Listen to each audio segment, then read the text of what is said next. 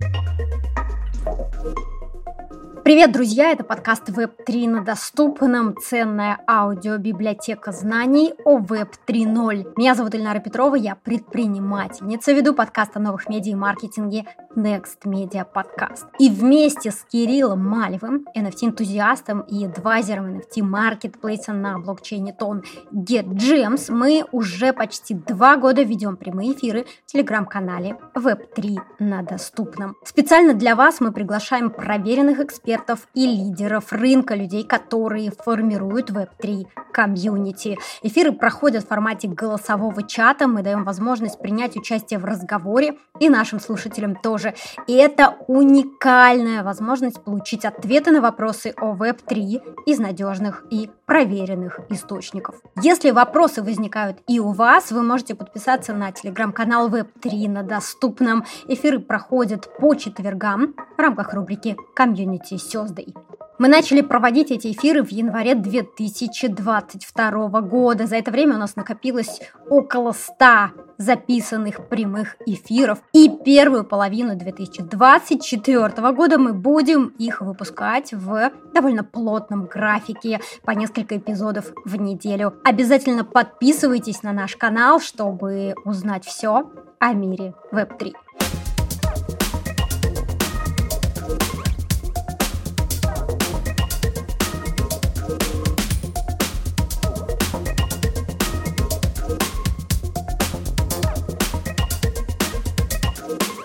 И это запись прямого эфира с брендмейкером Алиной Адт. Мы поговорили о тенденциях в брендинге NFT, о том, что такое дизайн денег и какие ошибки совершают криптопроекты в брендинге своих криптоинициатив. Итак, что такое дизайн э, денег и почему дизайн в финтехе решает все? Э, дизайн денег э, – это имидж, отраженное визуально. Ну, то есть деньги вообще как, э, как способ оплаты чего угодно. А люди мыслят образами, поэтому дизайн фактически купюр и, например, да, в современном мире это криптовалюта, это логотип, э, лендинг, все, что вокруг э, а, бренда криптовалюты существует, это, собственно, все формирует имидж, а значит и то, как будут эту криптовалюту воспринимать окружающие люди. А что такое раз, бренд? Раз, меня слышно? О, я тебя слышу. Алина. А, вот, что такое бренд? Вообще бренд э, каждый определяет, как он умеет, но самое, на мой взгляд, такое точное определение, которое передает сущность этого понятия.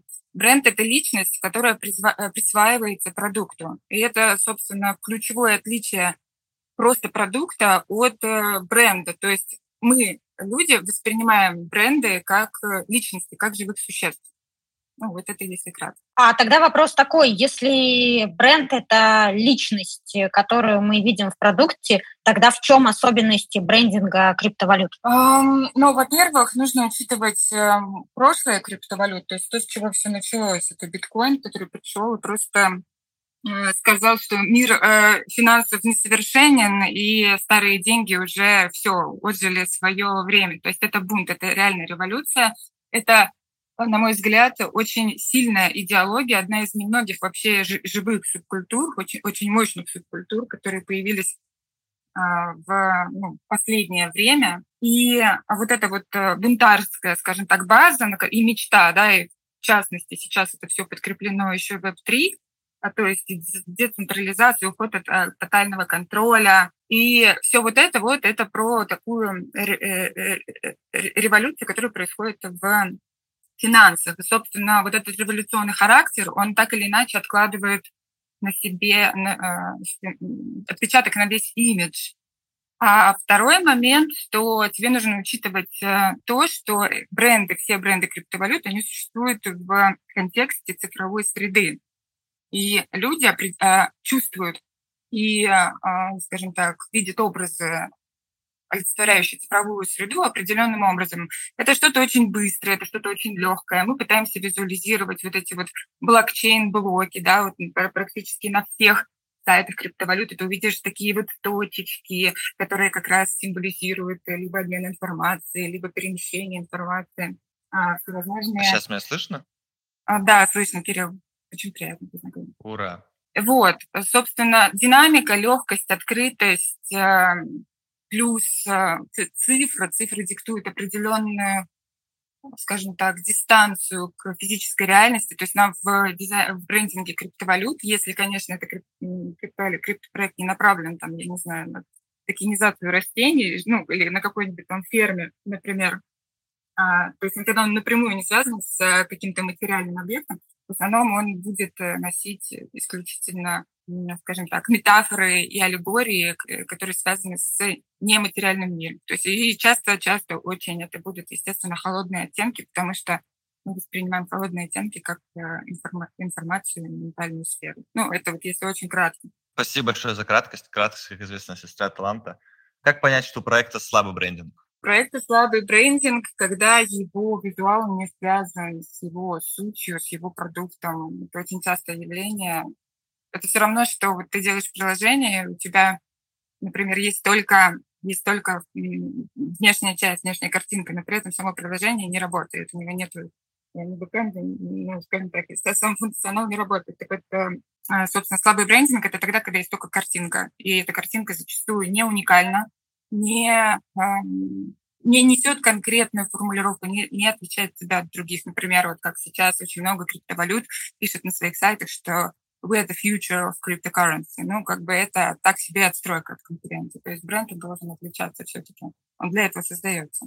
Очень круто, спасибо большое. Так, подытожу, бренды в крипте – это в первую очередь бунтарская база и мечта, революционный характер, отсюда динамика, легкость, открытость, при этом отстраненный характер коммуникации, потому что мы говорим про digital, э, про э, распределенные системы. Итак, мы поняли, что для успеха на крипторынке нужен и важен бренд, он должен быть сильным. При этом ты наблюдаешь как эксперт, что большинство логотипов э, криптовалют очень слабые. Можем сейчас разобрать несколько примеров, э, ну, например, биткоин, Dash, лайткоин. Ну, биткоин критиковать э, это э, не просто, ну, потому что это лидер рынка, он появился первым, и у него, по сути, нету конкурентов имиджев, я имею в виду. Он занял свое место как основатель. Никто не сможет быть первым, кто создал новые деньги. Чисто стилистически Основные ошибки в графике криптовалют – это а, отсутствие связи между, например, шрифтом знака и а, все там. Это, это очень много. Это Litecoin, например, тот же самый. А, или как э, отсылка, скажем так, раньше криптовалюты, когда они только появились, люди пытались передать их образы через, а, скажем так, типичные шаблоны, вот как э, мы смотрели фильмы про будущее. Вот, например, у Дэш, в частности, у него вот именно такой ретро. Сейчас это ретро, ретро-футуризм, даже отдельное направление. Но, по сути, он не связан с не воспринимается как э, дизайн, который действительно сделан, имеет какое-то ощущение будущего. Вот, поэтому конкретно эти шаблоны, они, наверное, самые типичные. Плюс третье, кстати, пример вообще слабого брендинга – это generic logos, так называемый, когда берется просто какой-то очень простой символ и э, слабо узнаваемый. Даже если мы возьмем там OpenSea, вот этот вот кораблик их э, на синем круге, он, э, ну, как бы условно скачанный со стока, он не, не уникален, и поэтому, соответственно, в определенный момент он может смазаться, или даже на этапе выхода на рынок он может не так хорошо запоминаться. Потому что суть бренда заключается в том, что вот ты представляешь э, в своей голове, там, не знаю, Сбербанк или там Криптопанк, в частности. Или, а, например, эфир. А, и у тебя в голове идет сразу же определенная ассоциативная связь и очень-очень много конкретных образов. Эти образы должны быть связаны между собой. То есть весь визуал на сайте, весь э, дизайн логотипа и, допустим, там какие-то креативы и все сопутствующее материалы, они должны быть э, с, связаны стилистически.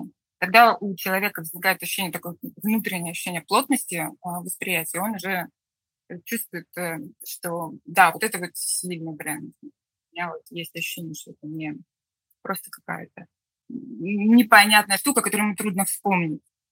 То есть тебе нужно сделать так, чтобы твою, там, допустим, новую... Почему я об этом говорю? Потому что, возможно, среди слушателей есть те, кто боятся своей криптовалюты, и, в частности, я недавно делала, завершила проект по а, а, как раз брендингу одной крипты, не могу ее пока упомянуть.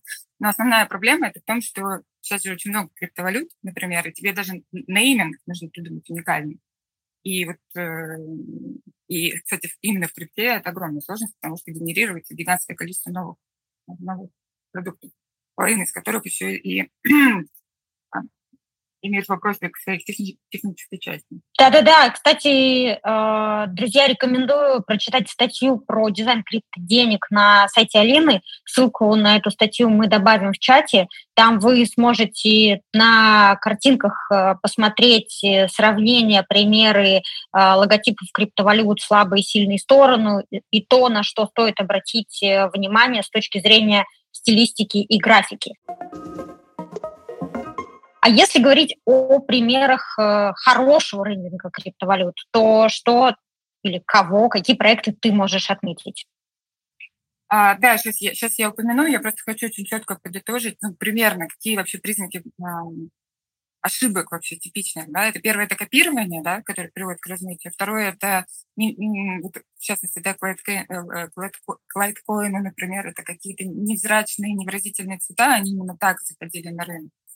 А, или, например, вот типичная очень ошибка, которая очень часто бывает, это когда логотип в значке использует какой-то символ, который напоминает стрелку вниз, а, вот, потому что стрелка вниз – это очень-очень-очень редко, когда дает позитивные вообще ассоциации. Потому что стрелка вниз у нас ну, ощущение как скорее downgrade, чем upgrade.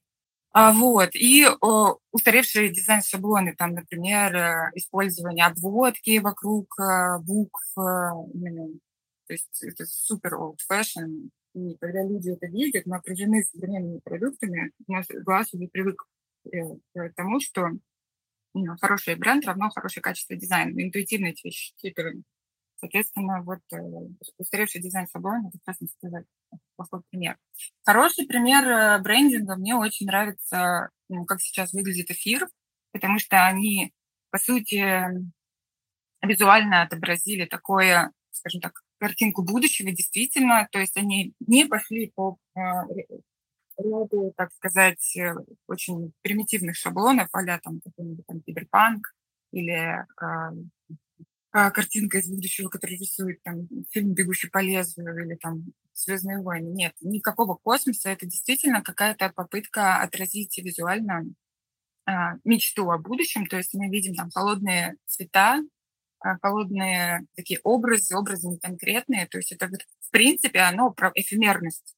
И эфемерность, и вот эти вот градиенты, переходы, плюс это все попадает в дизайнерский бренд, э, который сейчас, эм, ну, то есть это стилистика востребована. Поэтому это хорошая история. Или, например, э, мне нравится Dogecoin, как это ни странно, несмотря на то, что у них есть э, такой нарочитый, скажем так, отсутствие хорошего дизайна, у этой криптовалюты они открыто говорят о том, что у них нет смысла. Ну, то есть в чем ваше вообще, то есть там, если ты зайдешь на сайт, ты посмотришь, что они э, пропагандируют идею того, что, ну, как бы, а, идею несерьезности. То есть если говорить, кстати, про то это, по сути, как раз цветовство, которого, в принципе, очень много в, в современном мире, в современном мире вот именно NFT и крипты, э, именно NFT в первую очередь, собственно, и они декларируют, что их сообщество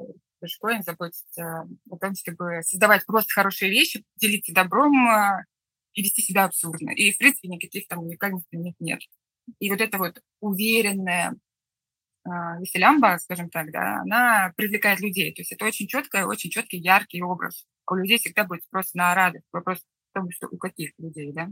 Круто, да-да-да, мне очень понравилось, что ты привела пример эфира и, и дошкоина, то есть, ну, кажется, что это абсолютно полярные такие проекты, и при этом и тот, и другой удачный с точки зрения брендинга. И да, ты уже упоминала, да, тему архетипов и сказала о том, что Dogecoin коммуницирует, э, используя архетип шута. А как вообще архетипы связаны с брендингом? Можешь пояснить для тех слушателей нашего эфира, которые не являются маркетологами и не погружены в этот контекст? Ну, вообще технически подкованным людям обычно такие разговоры про, про архетипы кажутся эфемерной лирикой, потому что кажется, что техническое решение на самом деле должно решать, ну, должно определять все. Однако люди воспринимают бренды как живых существ, я уже сказала, это доказанный факт. А, если надо, я там как-нибудь приведу ссылку на исследование, но если люди воспринимают бренды и проду... бренды именно как живых существ, это означает, что у этих существ есть личность, а личность людей, да, она имеет архетип, она имеет имя, она имеет ценности, она имеет цель, миссию, ну, миссию не у всех личностей, да, у великих личностей, но а, так или иначе, да, ценности и, конечно же, визуальная упаковка. Так вот, а, брендинг, а, классический брендинг и маркетинг, он оперирует архетипами уже больше 30 лет, на самом деле даже больше. Кино, литература оперируют архетипами уже там ну, всю историю. А архетип — это условно такой язык, а, который лежит за, за, за словами. То есть как бы мы говорим на словах, но это как бы внешняя форма.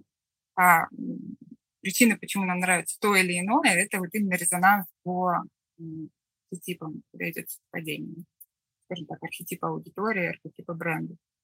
Вот, поэтому маркетологи очень активно используют uh, теорию архетипов. Uh, в основном классический маркетинг использует 12 архетипов, но ну, они все, очень часто они миксуются, а, скажем так, для того, чтобы было разнообразие, чтобы образ бренда был живым, плюс образ бренда он же строится от продукта, от основателя, от аудитории тоже. Поэтому, в принципе, даже 12 архетипов хватает для того, чтобы сделать мир разнообразным. Да-да-да, спасибо большое. Итак, э, друзья, здесь я еще раз хочу порекомендовать вам для погружения в этот контекст. Послушайте эпизод подкаста про архетипы в брендинге, который мы записали с Алиной. Ссылка также будет в чате трансляций. Очень рекомендую тем, кто интересуется темой личного бренда, тем, кто интересуется э, темой архетипов и тем, кто только погружается в э, маркетинг. У меня есть вопросик. Вот я знаю, что к теории архетипов комьюнити маркетологов есть скептичное отношение. Вот с чем оно связано? И почему ты все-таки используешь его в практике как бренд-стратег? Это какая-то понятная система координат или есть что-то большее в этом? Ну, вообще, а, по поводу комьюнити-менеджеров и причин, почему они скептично относятся, это тоже вопрос, потому что вопрос, а, на, какой, на каком уровне есть такое мнение. Потому что на топ-уровне теория архетипов не прекрасно работает. Во-вторых, во-вторых, пример использования. А, именно, скажем так, архетипы иногда при очень грубом использовании могут э, вызывать ощущение шаблонности. Буквально совсем недавно ко мне в блог пришла девушка, я рассказывала про новый совершенно удивительный бренд э, йога, проекта в йоге, и как раз э, задала вопрос, какой как вы считаете, какой это архетип, и она сказала, ну вот на фотографии э, ребята, на фотографиях в Инстаграме у визуала этого проекта там ребята в джинсах и футболках, значит, у них архетип друг. Ну, то есть это очень грубо, и это грубое очень использование теории архетипов при... Это когда ты берешь очень грубые внешние шаблоны, начинаешь их тиражировать, э, в общем, это, это, это действительно перестает работать.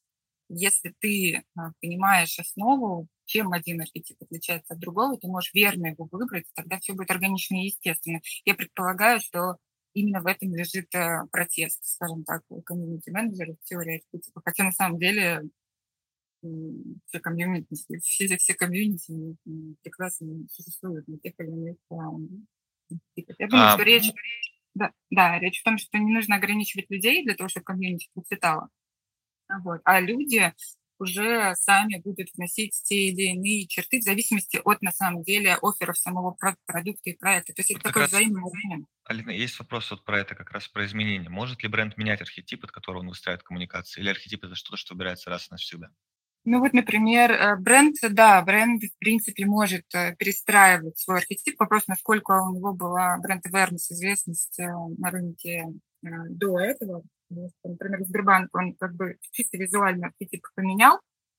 Он был таким архетипом, условно, правителя, хранителя, а сейчас пытается предстать перед нами как такой друг свой, который везде, вот. И вопрос, поверят ли в это люди. То есть для этого нужно менять визуал, для этого нужно менять коммуникацию. В первую очередь нужно продукт сделать реально таким, потому что это все будет работать тогда, когда есть э, синхронность. То есть твой продукт должен отражать именно эти качества, именно этого архетипа. Ну, или иначе это просто какая-то фейковая штука. Вот. А в личном брендинге в основном а, нет. В основном, если, если вот именно это архетип, э, который определяет миссию человека, как правило, а, он остается. Может ли бренд сочетать несколько архетипов? Можешь привести примеры, пожалуйста? А, ну, вообще, э, бренды по классике всегда почти содержат э, те или иные архетипы. Например, э, Dogecoin тот же самый, это с одной стороны шут, балагур, да, с другой стороны это ребенок. То есть это такой не злой, злобный там трикстер, э, злодей, который над всеми насмехается, да, ну, то есть, а он ну, такой на мягких лапах, веселая, милая собачка Шибаин, да, который а, делает мир лучше, и это очень символично. А, или, например, тот же самый эфир, он сочетает в себе архетип мага, архетип идеалиста и архетип искателя. Ну, то есть там много всегда. Поэтому и образ получается такой живой и разный. А Кардана, например, она больше вот именно к... Ну, она пытается, скажем так, транслировать именно архетип мага, потому что маг, у него миссия именно должен говорить о том, что он меняет мир, и у них, в принципе, коммуникация даже, что они пишут, что есть там блокчейн для ченджмейкеров, то есть они используют вот эти вот, скажем так, магнит, слова магнита, да, которые должны отзываться у тех или иных а, пользователей. Вот, но почти всегда в криптовалюте, например, скорее всего, почти всегда будет маг плюс какой-то еще. Потому что маг, он про изменения, про инновации, ну, очень часто. Вот как раз тогда основной архетип биткоина, он какой, маг? Ну, вообще архетип биткоина – это бунтарь. А, потому что он реально совершил действительно революцию. Он просто, он просто создал, создал новое. У него есть э, архетип маг, но но это, он никак не отражен его, он, скажем так, заложен в суть продукта, он никак не, отражен в его коммуникации, потому что биткоин это что были? Это были условно ребята, которые были готовы выглядеть и чувствовать себя, то есть которым нравилось а, быть в оппозиции, вообще ко всему миру остальному, быть в оппозиции, рисковать деньгами, рисковать тем, что он упадет, то есть, ну, то есть э, это именно приверженность, приверженность идеи революции. Здесь как раз практически чистый Как круто получается, что ты начинаешь отвечать на следующий вопрос. Э, вот если говорить как раз о биткоине как о бренде, то что он обещает, в чем сильные и слабые стороны? Как вот его и, и, и как его можно победить как бренд? Ну, я сомневаюсь сильно, что биткоин можно победить как бренд, потому что он создал культуру криптовалют. То есть э, у него такой бешеный бренд love, то есть к нему люди всегда ну, в основном будут э, относиться с уважением и симпатией. А это, то есть это доверие, завоеванное просто сумасшедшими, сумасшедшими действиями. То есть он по факту сделал реально крутую инновацию, и люди ему очень благодарны за то, что он открыл просто как это, форточку в новый мир. И победить, я думаю, что это нельзя. Но сейчас э, новые криптовалютные проекты, они могут скажем так, использовать брендинг для того, чтобы очень четко доносить, что они вообще делают. Потому что финтех-продукты или вообще любые сложные технические решения, у них есть э, проблема при выходе на рынок, потому что они э, зачастую предоставляют сложное техническое решение, которое мало кому понятно. Брендинг, он должен это объяснить простыми словами и создать понятную систему образов, чтобы люди восприняли твою инновацию, чтобы она зашла, если кратко. Поэтому здесь не смысл равняться на биткоин, как бы чисто визуально. Там не на что равняться, потому что у него реально чисто визуально его визуал ну, практически отсутствует. Но а, это ничего, ничем не мешает его репутации, тем мемам, которые, тому сообществу, которое сложилось на ценности биткоина. Круто. Слушай, а что ты думаешь про бренд блокчейна Тон? Раз уж мы заговорили про как раз визуальные решения. А, что думаешь ну, про Тон? Как бы это сказать, поделикатнее. Э, честно говоря, я не анализировала его глубоко, операцию. Э, но меня очень сильно смущает их э, продуктовое, скажем так, предложение. То есть они позиционируют себя как будущее криптовалют. Это то же самое, что написано на сайте Litecoin. Вот это первый вопрос. То есть это их это, ну, позиционирование, ну, весьма странно. Второй момент, они используют имидж Телеграма, так или иначе, да, ну, или пытаются. В принципе, это хорошая история в данном случае. Вот, имидж Телеграма, пытаясь захватить чуть-чуть э, имидж доверия к Павлу Дурлу, потому что Тонкоин, он занимается связки с Телеграмом, соответственно, здесь у них есть определенный кредит доверия. Но мне кажется, что есть э, пространство для, для того, чтобы быть четче.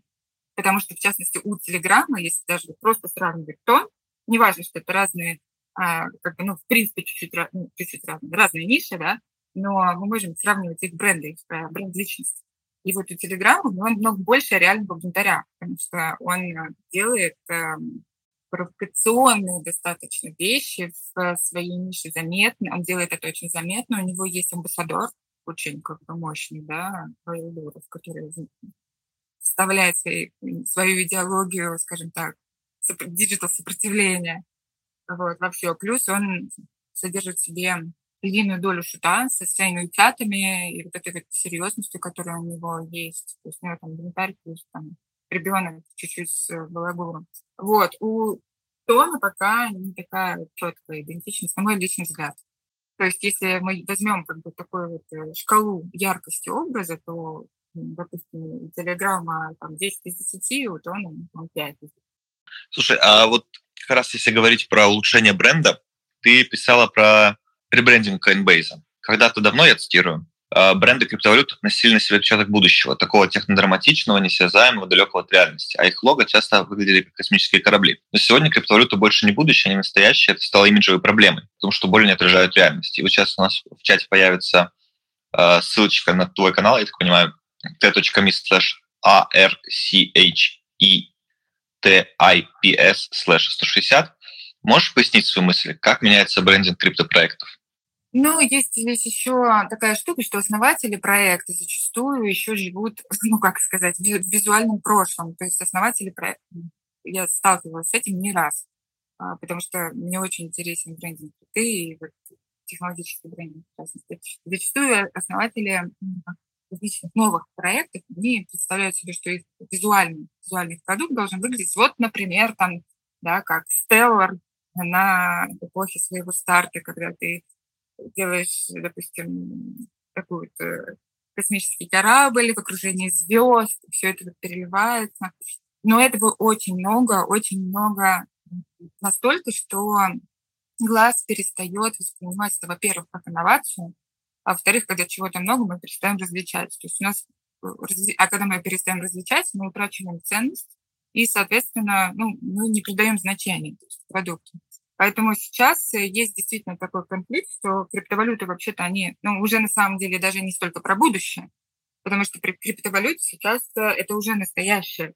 И а то, что настоящий вопрос, окей, хорошо, как, как, это, как это соединить с реальностью? И Coinbase просто он пошел действительно хорошим путем, потому что он один, один, один из первых глобальных брендов, которые именно отвязали образ крипты от э, какого-то такого будущего эфемерного недостижимого, космический такой вот, э, это имидж космического продукта, они ввели его в реальную плоскость и просто взяли, скажем так, убрали все градиенты, очень типичные для рынка крипты, и пошли по пути такой, больше банковской истории.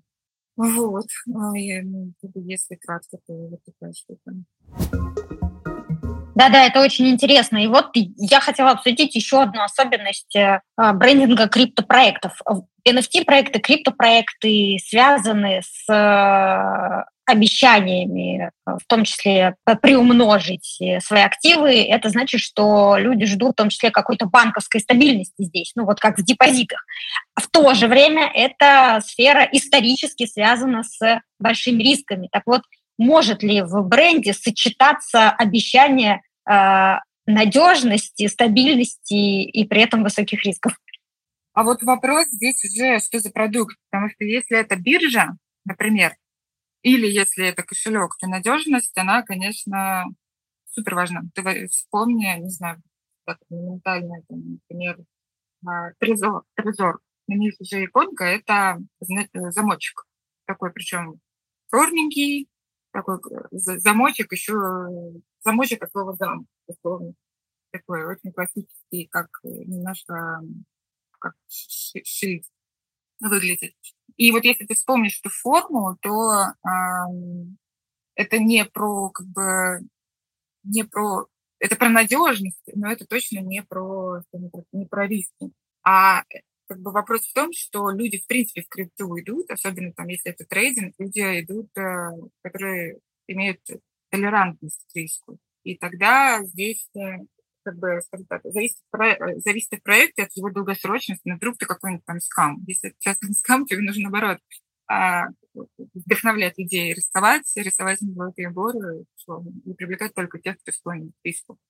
Вот, если у тебя надежность как черта твоего продукта, я думаю, что чисто визуально а, надежность может быть протранслирована очень качественным дизайном просто, то есть который будет на интуитивном уровне э, вызывать доверие, потому что все крипте будут читать э, техническую документацию, ну и, скажем так, разбираться, да, в этой, в этой, допустим, монете. Вот. И поэтому не обязательно, скажем так, утяжелять визуал какими-то явными типичными принципами, признаками, да, способами показать надежность, как-то там лого в э, форме квадрата, а, толстые линии и такие разные другие ну, дизайн способы и техники, которые обычно визуально создают ощущение надежности. В первую очередь, качественный дизайн, и второе, ну, естественно, техническое. А как на уровне элементов дизайна отразить доступность блокчейна? Ну, а вот здесь вот, да, кстати, к предыдущему, опять же, да, упомянутому мной а, трезор, вот если мы вспомним замок, это что? Это визуальный образ, он явно не про доступность. Поэтому здесь а, зависит тоже, опять же, все зависит в бренде, все зависит от продукта. И, соответственно, качество, которое нужно транслировать, оно тоже будет зависеть. Если это luxury какой-нибудь а, бренд, который просто приходит в NFT, то есть это, это одна история. А, а если это новый продукт, просто B2C, который супер открытый, то обычно это тонкие линии, большое количество не связанных друг с другом элементов, много воздуха в дизайне, то есть когда легкость, то есть все, что мы вот просто когда ты представляешь себе легкость, какие у тебя образы, летающих птиц, например. Ну, птица это что? Это, например, ну, как бы птица это что для подсознания? Это какие-то, допустим, динамические элементы, которые легкие. То есть легкие дизайны легкость напрямую связана, скажем так, слово связано с образом. Чем тоньше, тем, ощущает, чем, тем человек ощущает легче. Чем больше связанных между собой элементов, тем тяжелее скованность, потому что мы же скованность, даже слово возьмем, мы представляем, например, цепь. Цепь, э, цепь значит металл. То есть мы же, наше э, мышление на образы исключительно, как уж наш мозг устроен. Поэтому открытость, э, это значит как раз ну, примерно связаны друг с другом элементы или там цвета, опять же.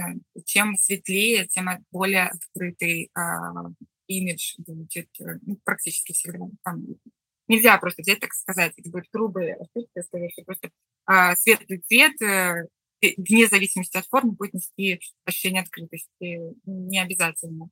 Вот. Но какие-то какие-то сочетания, скажем так, светлых или простых цветов, например, простой синий, то есть просто классический, э, допустим, вот этот вот очень модный синий цвет, который сейчас повсеместно в digital е везде такой яркий. И э, именно синий, без каких-либо оттенков, э, чистый цвет, э, соответственно, вот это будет один из признаков доступности и открытости, потому что не сложный. То есть если цвет простой, он уже не сложный. Сложный – это значит уже Сложный, значит, что непонятный большинству или недоступный для большинства, или сложный, как требующий определенной квалификации. Даже вот на уровне цвета мы можем это все, скажем так, представить и я не знаю, понятно ли я объясняю, конечно, это нужно, наверное, делать с картинками. Да, да, кстати, будет здорово, если мы сможем потом поделиться а, какими-то визуальными материалами с подписчиками нашего канала NFT доступным, чтобы они могли переложить э, твои комментарии и как-то более наглядно сделать для себя выводы. При этом мне кажется, что то, о чем ты говоришь, максимально практично, системно и понятно, действительно вопрос, который интересует очень многих. Как же через дизайн отразить ценности, как отразить доступность? И ты говоришь о том, что ну, это тонкие линии, это много воздуха, а, э, это юмор, это цвета, причем цвета ведь бывают простые и сложные, и ты даешь это как акцент и говоришь о том, что, друзья, доступность, значит, нужно выбирать простой цвет. Ваш цвет должен быть простым в восприятии. Мне кажется, что это очень ценные рекомендации, они прикладные. А если говорить о брендинге NFT-коллекций, то какие тенденции ты отмечаешь для себя на этом рынке?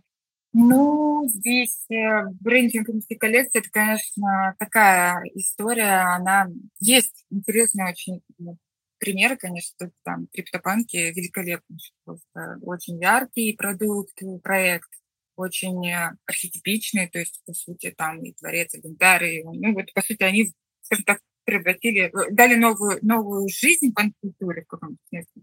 Панк — это же плевок во взрослость, в разумность. Вот они сделали вот такой вот а, заход. При этом они породили просто целый тренд просто на этот плевок в разумность, скажем так. Один просто из трендов, типичный в NFT, это эксплуатация архетипа шута, причем в своем вот именно таком злобном варианте, когда ты берешь и просто все насмехаешься над всеми вообще разумными привычными образами красоты, то есть ты извращаешь красоту. И красивого действительно в NFT, популярный NFT пока что мало, потому что NFT привлекает сейчас, на мой взгляд, именно вот такие вот большие...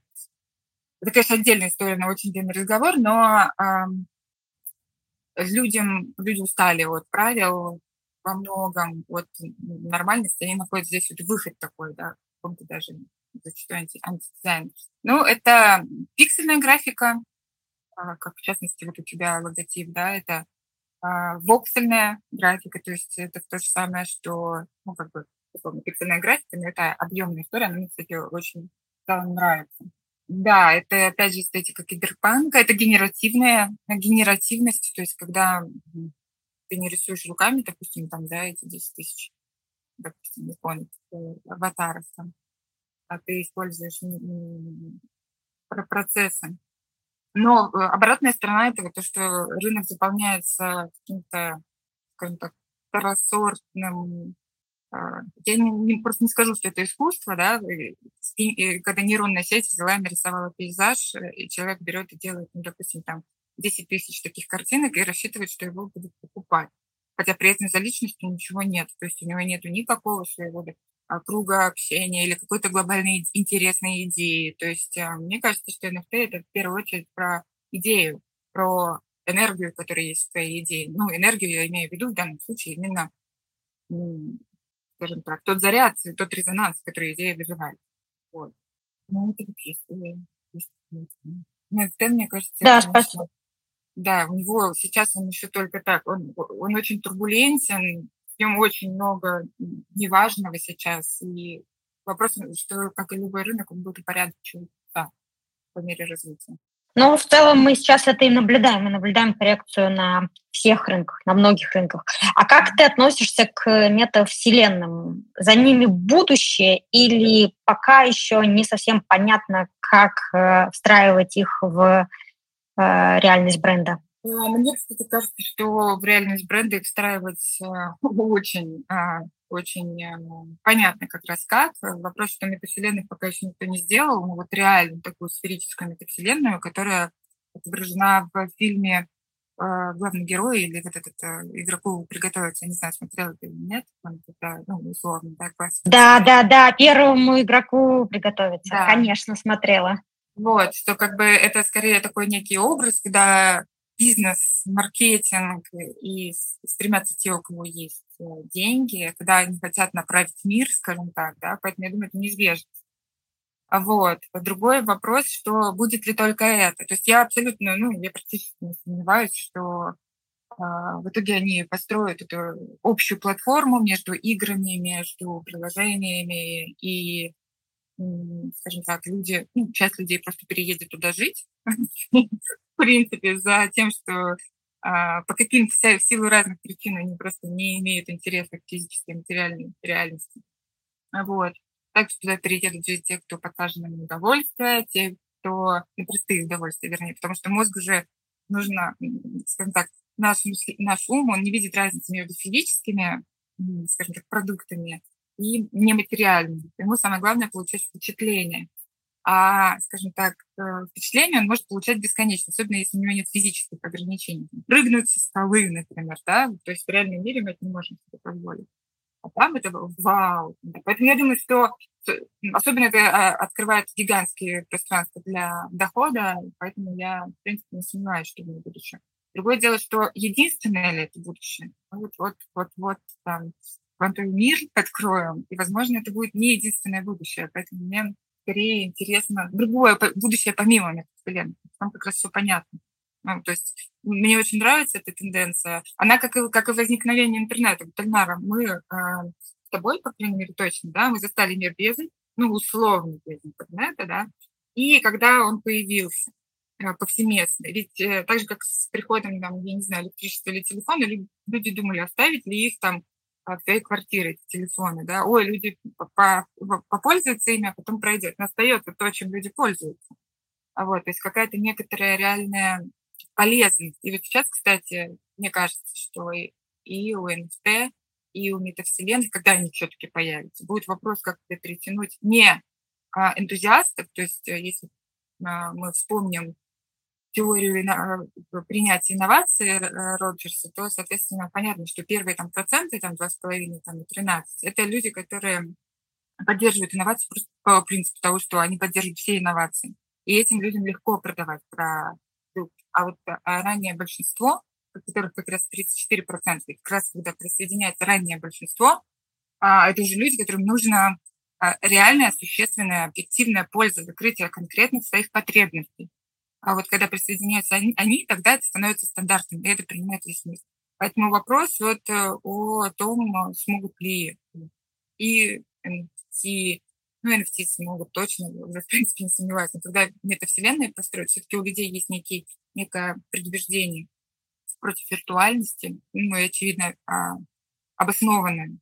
Вот. Э, сможет ли эта вселенная перетянуть человечество себя условно, когда она будет построена, это, конечно, хороший вопрос. Но я знаю уже людей, которые готовы расстаться с телом и прыгнуть в, безгра... Э, в мир безграничных возможностей компьютер... компьютерной игры. Там, на вопрос, так ли эта игра на самом деле безгранична, или же просто это создано. Огонь. Да, действительно, вопрос масс adoption сейчас один из самых ключевых, если мы говорим про э, крипторынки. И, э, кстати, друзья, я хочу напомнить вам, что записи наших эфиров вы можете слушать в фонотеке, и там уже есть эфир с Брикспейсером. Эфир совершенно топовый, рекомендую отчаянно э, всем. Ссылка на фонотеки будет в чате нашего комьюнити. Пожалуйста, переходите, слушайте. А я хочу перейти к такой важной, интересной теме, как NFT э, и бренды.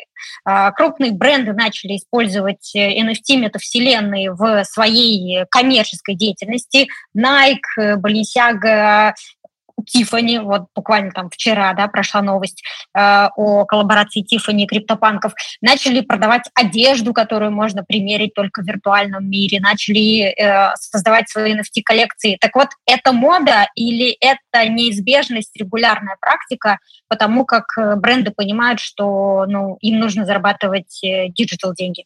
Ну вот, э, Эльнара, вот представь себя Гуччи. Ну вот что ты — это Гуччи. И ты понимаешь, что есть э, совершенно плохо управляемый, очень турбулентный рынок, где ты можешь напрямую повлиять на стоимость монет, например. А, ну, как мы знаем, да, как Илон Маск поднимал там неоднократно стоимость, просто в силу там личной симпатии или, ну, вернее, личной заинтересованности, конечно. А, вот. И ты понимаешь, что ты можешь свои... Во-первых, тебе нужно привлекать новую аудиторию, то есть не только там, условно, 40 плюс, которые еще поколению иксов относится, да, тебе нужно привлекать, э, привлекать молодежь, а, которые все просто цифровизированные, криптовалюта, всем интересно. и у них нету тех э, предубеждений, скажем так, ну или их меньше, да, а, они ближе к инновациям, потому что они уже родились, ну, они, скажем так, привычно используют все это. Ну, это уже часть их образа жизни. И вот э, ты понимаешь, что ты можешь продавать как Гуччи свои продукты крипту. И ты можешь анонсировать, сделать, например, новость. Ну, допустим, ты продаешь, там, вывесила список из там, нескольких криптовалют, что они там, в частности, Dogecoin они там анонсировали, что они понимают. А потом ты берешь и берешь э, релевантную своему уровню имиджа, ну, то есть примерно из э, брендов роскоши, а криптовалюту обезьян, ну, вот эти вот, Ты говоришь, что сначала ты закупаешь их, а потом ты говоришь о том, что вот теперь вы можете а, расплачиваться эйпкоинами. И стоимость планеты повышается. Ну, классно же. Ну, соответственно, у тебя и новые, новая аудитория при, э, при, подключается, да, потому что ты показываешь свой как бы классический бренд э, с нового лица, как то, что вот ты заходишь в инновации. Так и одновременно с этим ты, возможно, закупила очень много этих а, монет, и после этой новости ты что угодно с ними делаешь. Да, да, но при этом здесь как будто бы я э, вижу, не знаю, чувствую, ощущаю конфликт. Вот э, ты начала с Гуччи, так вот Гуччи – это роскошь, э, работа руками, кожа, вот этот запах.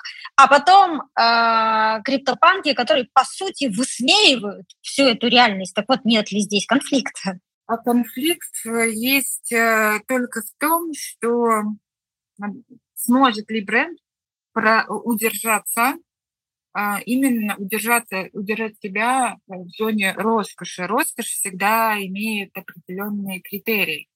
Это в первую очередь э, быть признаком статуса, а во-вторых, э, быть, ну, как бы дорого, цена это сейчас уже понятно, да, ну, то есть он должен быть в покупке брендов в сфере роскоши, Gucci, ну, там даже Gucci не совсем в сфере роскоши, ну, да, как бы условно, не особо даже вот. А, но а, ты не должен быть товаром первой необходимости, вот что я имею в виду. То есть это, про излишество, про культ излишества. Соответственно, криптопанков, между прочим, тоже не из последних, из последних денег там, условно, покупают.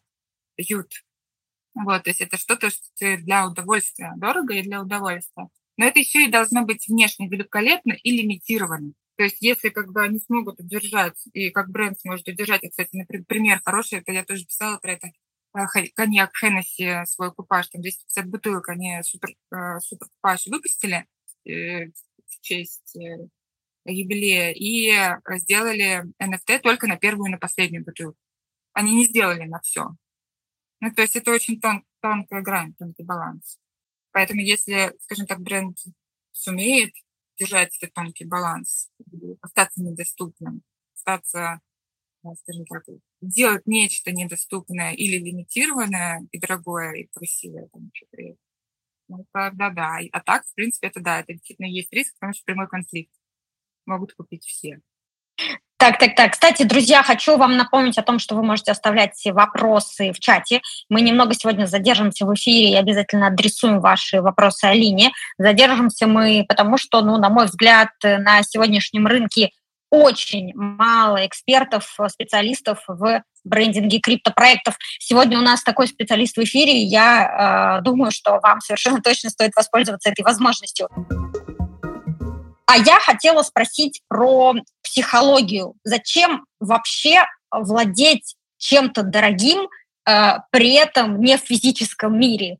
Э, зачем владеть чем-то дорогим в цифровом мире, если, по сути, это пиксельная графика? Ну, то есть что на, э, в психологии на уровне мышления заставляет нас хотеть обладать этим?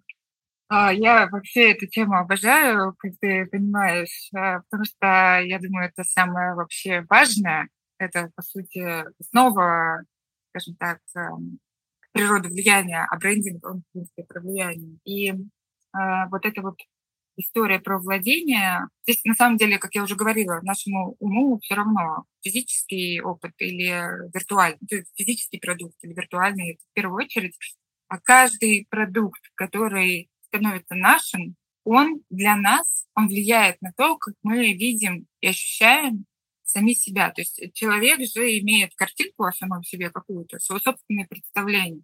Зачастую эти собственные представления не имеют ничего общего с тем, как его окружающие воспринимают, например. Да? Бывает наоборот. Третий образ, если это э, три, три, третий пример, это если человек публичная персона, тогда уже там вообще все, что его окружает, оно дополняет его еще и публичный образ. Но в данном случае, вот э, когда ты сделала себе NFT э, аватарку, как, э, как это повлияло на то, как ты стала воспринимать себя? Ну, я сейчас, мне интересно ответ на этот вопрос, но я пока э, чуть-чуть продолжу, закончить мысль, что все вещи, которые мы присваиваем себе, то есть считаем на 100% нашими, соответственно, они влияют на то, как мы видим самих себя. Поэтому если это предмет роскоши еще, то это поднимает внутренний статус, это дает нам ощущение признания, это дает ощущение того, что ты, ну, скажем так, закрыл свою собственную потребность в том, чтобы быть определенным, иметь определенные качества, определенный уровень, там, например. Да? То есть вообще предметы роскоши в первую очередь покупаются для того, чтобы изменить образ самого себя. И как реакция на это, то есть это не обязательно как после обувь сидеть и медитировать утро до вечера, боже, какой я прекрасный, какой я, блин, luxury весь. Э, на самом деле это то, э, как ты сам себя воспринимаешь, влияет на то, как ты себя ведешь. И э, это не про снобизм, а это, в принципе, про, может позитив, иметь позитивную сторону. Например, задуматься о создании какого-то прекрасного проекта в сфере искусства, например. Потому что роскошь — это очень, ну, в принципе, роскошь в своем чистом понимании, роскошь на про красоту, чем именно про настоящую эстетическую красоту.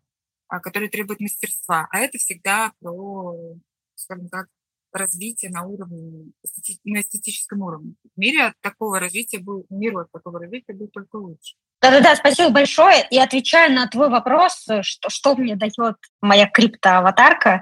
Во-первых, она дает мне ощущение причастности, то есть я в этой стае.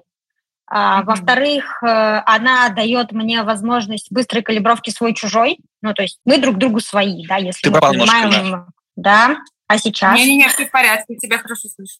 А, хорошо. И мне кажется, третий важный момент, она мне создает какое-то ощущение дополнительной защиты, потому что все-таки на самом деле это не я.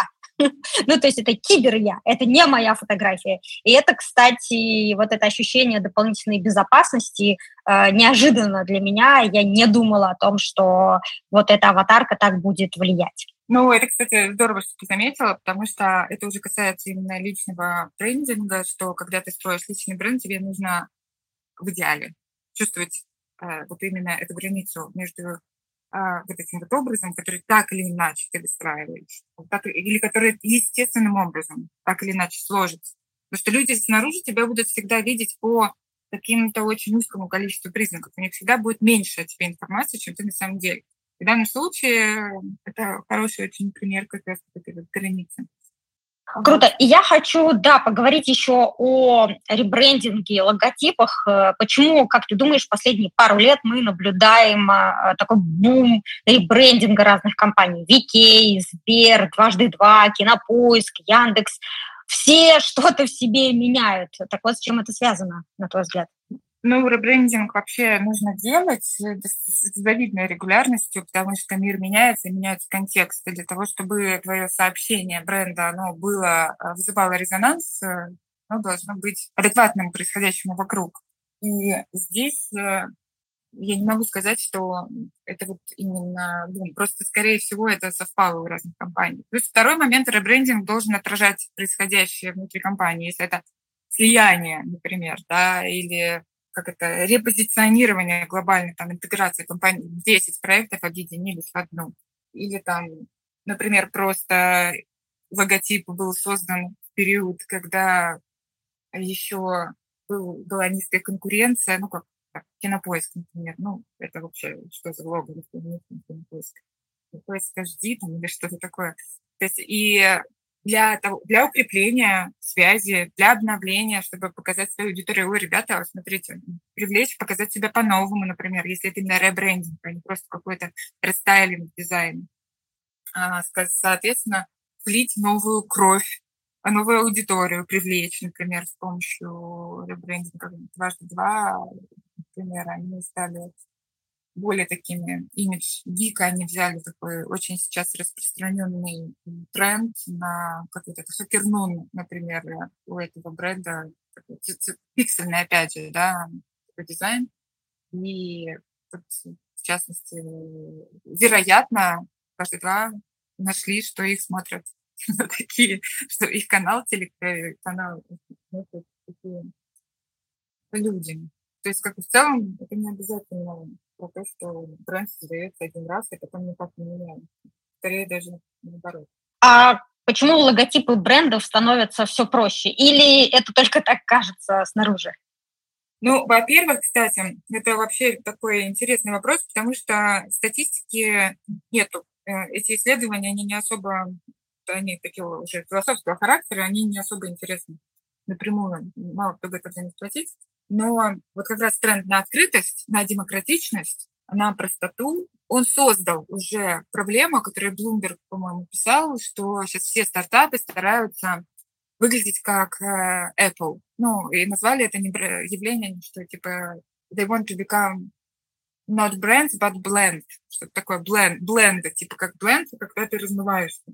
Они показали прямо на конкретных, упомянули конкретных стартапов, когда просто, ну, они просто выглядят одинаково, там эти инклюзивные цвета, тонкие шрифты, скругленные углы, и все это выглядит ну, совершенно одинаково, очень просто, и на самом деле ты не запоминаешь никого. И а, вот этот тренд на простоту, он а, носит себе попытку как раз а, захватить, ну, быть доступным для большинства. С другой стороны, с другой стороны, это, скажем так, не единственный тренд. То есть, с одной стороны, э, кажется, нам может казаться, что все логотипы становятся профи, но вот тот же самый а, этот а, обезьяний клуб, Board Apes монета, она сложная.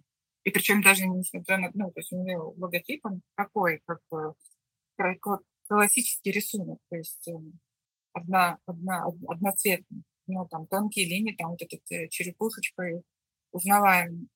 И он, ну, скажем так, совсем непростой. И, например, в целом ряде продуктов в алкоголе, например, никогда не будет, э, ну, не то, что никогда, есть, конечно, простые логотипы, но в основном а, компании пытаются визуально показать мастерство. Мастерство всегда складывается из опыта. Опыт всегда это такие кирпичики сложности некоторые. А, поэтому в первую очередь простоту диктует выбранный архетип. Ну, то есть э, это совсем не всем брендам свойственно. Это свойственно в основном архетипам друг, идеалист, которые как раз сейчас играют огромное количество стартапов. И, слава богу, это уже начинает постепенно немножечко, немножечко меняться.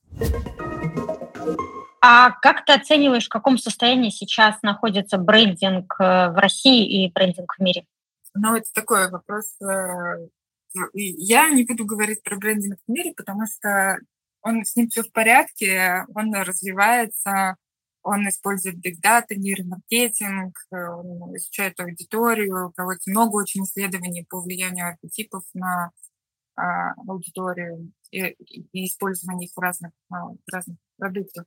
А вот в России сейчас а, меня лично удивляет одно. Вот у нас сейчас импортозамещение цветает, и почему они настолько непрофессионально подходят к тому, чтобы найти замену. Учитывая то, что есть очень много мемов. Я не знаю, ты, наверное, видела там, когда а, какие-то дизайнеры собрались, э, собрались и взяли и нарисовали свои интерпретации на всемирные бренды. Там Airbnb, например, арендочная номер один. Или там а, BMW – это вас давно пора. Ну, то есть, как бы вот такие, причем выглядит это действительно весело, живо, это сделано людьми с учетом контекста нашей культуры. Э, я имею в виду российской культуры, игры слов там и всего такого. И вот, э, такое грубое использование таких чиновничьих, ну, брендинг, импортозамещение сейчас носит характер, что его сделали чиновники просто, которые очень далеко находятся от вообще от людей. А вот если говорить о бренде России, то какие времена он переживает сейчас и в каком состоянии он находится? Ты меня сейчас под статью С, про- с профессиональной точки зрения, как бренд-стратега, конечно. А, у России есть, э, конечно, гигантские имиджевые проблемы, а, потому что я, во-первых, использую что я против войны, потому что много, много из того, что я могу говорить, иногда может э, сложить другое впечатление. Я против войны совершенно и считаю это недопустимым вообще никак решение. Но если мы будем смотреть на все происходящее с точки зрения пиара, то у Зеленского мне очень понравилось, как Максим Кац, слава богу, что он, такой известный человек, об этом сказал. А, он сказал, что а, у Зеленского получилось э, пиар-чудо. В принципе, я это пиар-чудо, пиар-чудо наблюдаю уже достаточно давно, что он показал Россию превратил имидж в России в синоним мирового зла и заставил весь мир с ним, с этим мировым злом бороться. А Россия в данном случае никак не отреагировала на это. То есть они не смогли на том же уровне создать, э, как-то решить эту проблему. И это, конечно, большая проблема для, для имиджа, если говорить. Потому что у нас э, сейчас на международном рынке имидж я думаю, всем понятно какой, да, то есть это, ну, против правил и вообще... Я, я нет, я, я не буду, наверное, даже заходить на эту зону. Но... Так, да, хорошо. Мы, кстати, подошли к э, вопросам из чата комьюнити. А, Кирилл, задашь их? Да-да-да, твоя любимая рубрика. Да, с превеликим удовольствием. Еще одна моя любимая рубрика. На что нужно обратить внимание при выборе товара и как правильно выстроить брендинг товара? Обычного, такого, который не используется в метаверсии. Или используется. Который не используется. Меня слышно? Да, не очень. Я думаю, что речь идет о физическом товаре. Я думаю, это хотел подчеркнуть Кирилл. Да, consumer goods. На что обратить внимание при брендинге физического товара? Ну, во-первых, нужно обратить внимание на его преимущества, продуктовое именно, а, и, естественно, понять, как ты будешь это преимущество объяснять целевой аудитории. Соответственно, нужно, чтобы то, как ты назовешь продукт, а, и то, как он будет выглядеть, отражало а, не просто даже потребности, скажем так, а мечты целевой аудитории. Вот, да, соответственно, и верно выбрать архетип или скомбинировать несколько архетипов для того, чтобы ты при создании визуала не ушел, так, чтобы, твой, чтобы ты понимал на уровне логики, как твое имя связано с тем визуалом, который используешь, чтобы, цел, чтобы у этого товара, продукта э, сложился тот самый целостный ментальный образ, потому что визуал не может отличаться от э, того, от сути, скажем так, от сути и от нейминга, например, слогана, по всей коммуникации. Ты не можешь выглядеть как средневековый замок, а писать в соцсетях как э, друг. Ну, то есть, либо это будет какой-то стилизованный средневековый замок, очень упрощенный, и тогда это будет, ну, понятно, доступно, потому что язык друга, он про доступность, про открытость, про использование жаргонов, например, как бы реальный, допустим, какой-нибудь шато, э, вино, винный бренд с гигантской историей, с высокой ценностью, они читают, например, традиции, они просто не будут э, по-небратски общаться, потому что им это противоестественно. То есть это противоестественно, противоестественная компания, основателям это противоестественно, скорее всего, и целевой аудитории, которая, там, например, в ресторанах Мишлен а, берет и, там, этот, этим продуктом наслаждается. Ну вот как-то так. Спасибо. А как раскрутить авторский юридический канал? Сделать ставку на раскрытие личности автора или размещаем материалы? И думаю, в контексте этого я воспользуюсь правом ведущего и добавлю, вот какой архетип лучше для авторского а, Здесь а, нельзя сказать, какой лучше. Я, в принципе, я брендировала а, юридические компании и делала достаточно ну, такое объемное внутреннее исследование по именно нише э, брендинга юриспруденции, но в России, например, если это русскоязычная история, э, образ юриспруденции или юридической фирмы, он обычно очень традиционный. Там ценится надежность, образ э, защитника, защитника интересов. А, зачастую э, носит в себе визуальные элементы, как бы то, что человек имеет связь с государством, потому что у нас, если говорить о России, то, соответственно, юридическая тема на близком государстве. Вот. Но в первую очередь э, нужно делать, нужно проанализировать, пройти тест на архетипы, например, у меня на сайте, и посмотреть, что в итоге получится. Потому что, э, в частности, компания, которую я брендировала, э, там у ребят совершенно другой подход, ну, условно, там, они вышибают дверь с ноги, занимаются очень сложными уголовными э, кейсами, и, соответственно, там э, совершенно... Вау, интересный опыт, очень круто. А тест, тест, тест, господи, тест на архетипы, а он как-то был линкован в твоем канале? А, да, но... Я сейчас добавлю, я сейчас добавлю, я сейчас отправлю ссылку в комьюнити чата, ты меня опережаешь. Ура, Ляр, ты просто лучше, отлично, очень хочу пройти тест на архетипы, думаю, посвящу этому сегодняшнее э, время перед сном обязательно.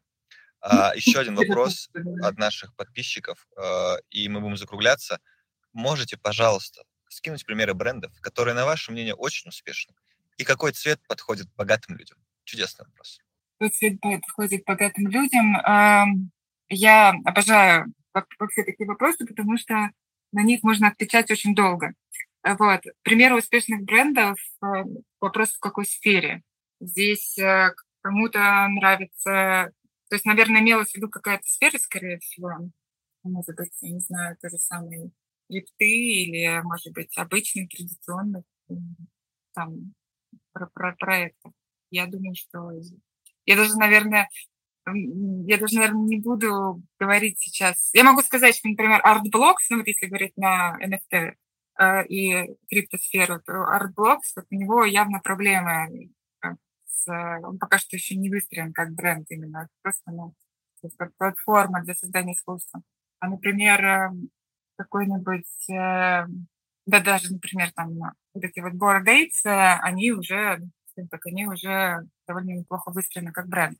А, Давайте успешно. сойдемся, что э, богатым людям подходит цвет э, Board Apes или... Нет, нет, нет, мы не можем, э, вот на этом мы точно не можем сойтись, но э, я могу сказать, что классические темные цвета, у меня много написано про брендинг роскоши в канале, но темные цвета, э, сложные цвета, как правило, транслируют закрытость, поэтому очень многие финтехи, э, бренды используют как раз даже темный бэкграунд, потому что это э, значит, богатое это то, что недоступно большинству. Все, что недоступно большинству, закрыто. Соответственно, это темные, сложные цвета, использование естественных элементов золота, песочных оттенков, но не обязательно. Отлично, спасибо большое. Я думаю, на этом все с вопросами из чата. Подожди, подожди, там еще был вопрос, сколько стоят услуги брендирования от Алины. Алина, скажи, пожалуйста, как э, слушатели нашего эфира могут связываться с тобой, чтобы получить э, консультацию и ответ на этот вопрос? Вы можете зайти на мой сайт alina.dt.ru или написать мне в личку. Вопрос абстрактный э, для компании в рублях, если опять тоже непонятно, в чем считать. Ну, где-то от, э, условно, от 300 тысяч рублей. Но для, если это речь идет о личных брендах, то у меня огромное количество очень интересных курсов, где, по сути, э, когда а, солопренер, скажем так, или автор а, имеет задачи такие, как выстроить, там, не знаю, свой личный бренд для канала, ему не нужны услуги зачастую, там, очень много из вот этого пакета классического, и можно прийти просто, например, на харизматику и закрыть там все свои вопросы с позиционированием, как вариант. Ну, то есть... Да-да-да, я, я я поддерживаю. Мы, кстати, отправим сейчас также ссылку на твой сайт в, э, в чат нашего комьюнити. И также я рекомендую всем информационные продукты, курсы, которые запускает Алина. Я у Алины училась. В том числе э, продвижению личного бренда в связке с архетипами. Поэтому ответственно рекомендую. Все, ты пошел учиться? К Алине теперь Нет, ко э, мне. Нет, нет, я не учу, я ученик. Не, я для себя, для своего личного бренда. Тебе Калини, Кирилл, Калини, она, она, она тебе даст корректную обратную связь. Я, тогда, я тебя тогда, уверяю. Тогда, нужно, тогда, как известно, а, я и тогда использую свой, свой личный бренд как известного продавца рекламы в NFT доступном, а, прорекламирую рекламу в NFT доступном, а, заработаю денег и пойду к, на консультацию уже к профессионалу Калине, да, думаю, думаю, вот такой план. Как тебе? Мне нравится хороший, хороший план. Правда, я считаю, что ты уже безупречен и совершенен, э, Кирилл Малев, как бренд. Спасибо большое, Эльнара. Я думаю, что всегда есть куда расти. Друзья, спасибо, что дослушали этот эпизод до конца. С вами была Эльнара Петрова, предпринимательница и ведущая подкаста о новых медиа и маркетинге, и Кирилл Малев, NFT-энтузиаст и адвайзер NFT-маркетплейса на блокчейне Тон GetJabs. Если вы тоже хотите принять участие в нашем голосовом чате, подписывайтесь на телеграм-канал Web3 на доступном. Ссылку вы найдете в описании. И там же вы найдете полезные ссылки, которыми делятся наши гости гости и ссылки, которые мы упоминаем во время прямого эфира. Подписывайтесь на подкаст на вашей любимой подкаст-платформе, оставляйте лайки на Яндекс Музыке, пишите отзывы на Apple подкастах. Это действительно помогает новым слушателям узнавать о нашем подкасте. До встречи в новых выпусках!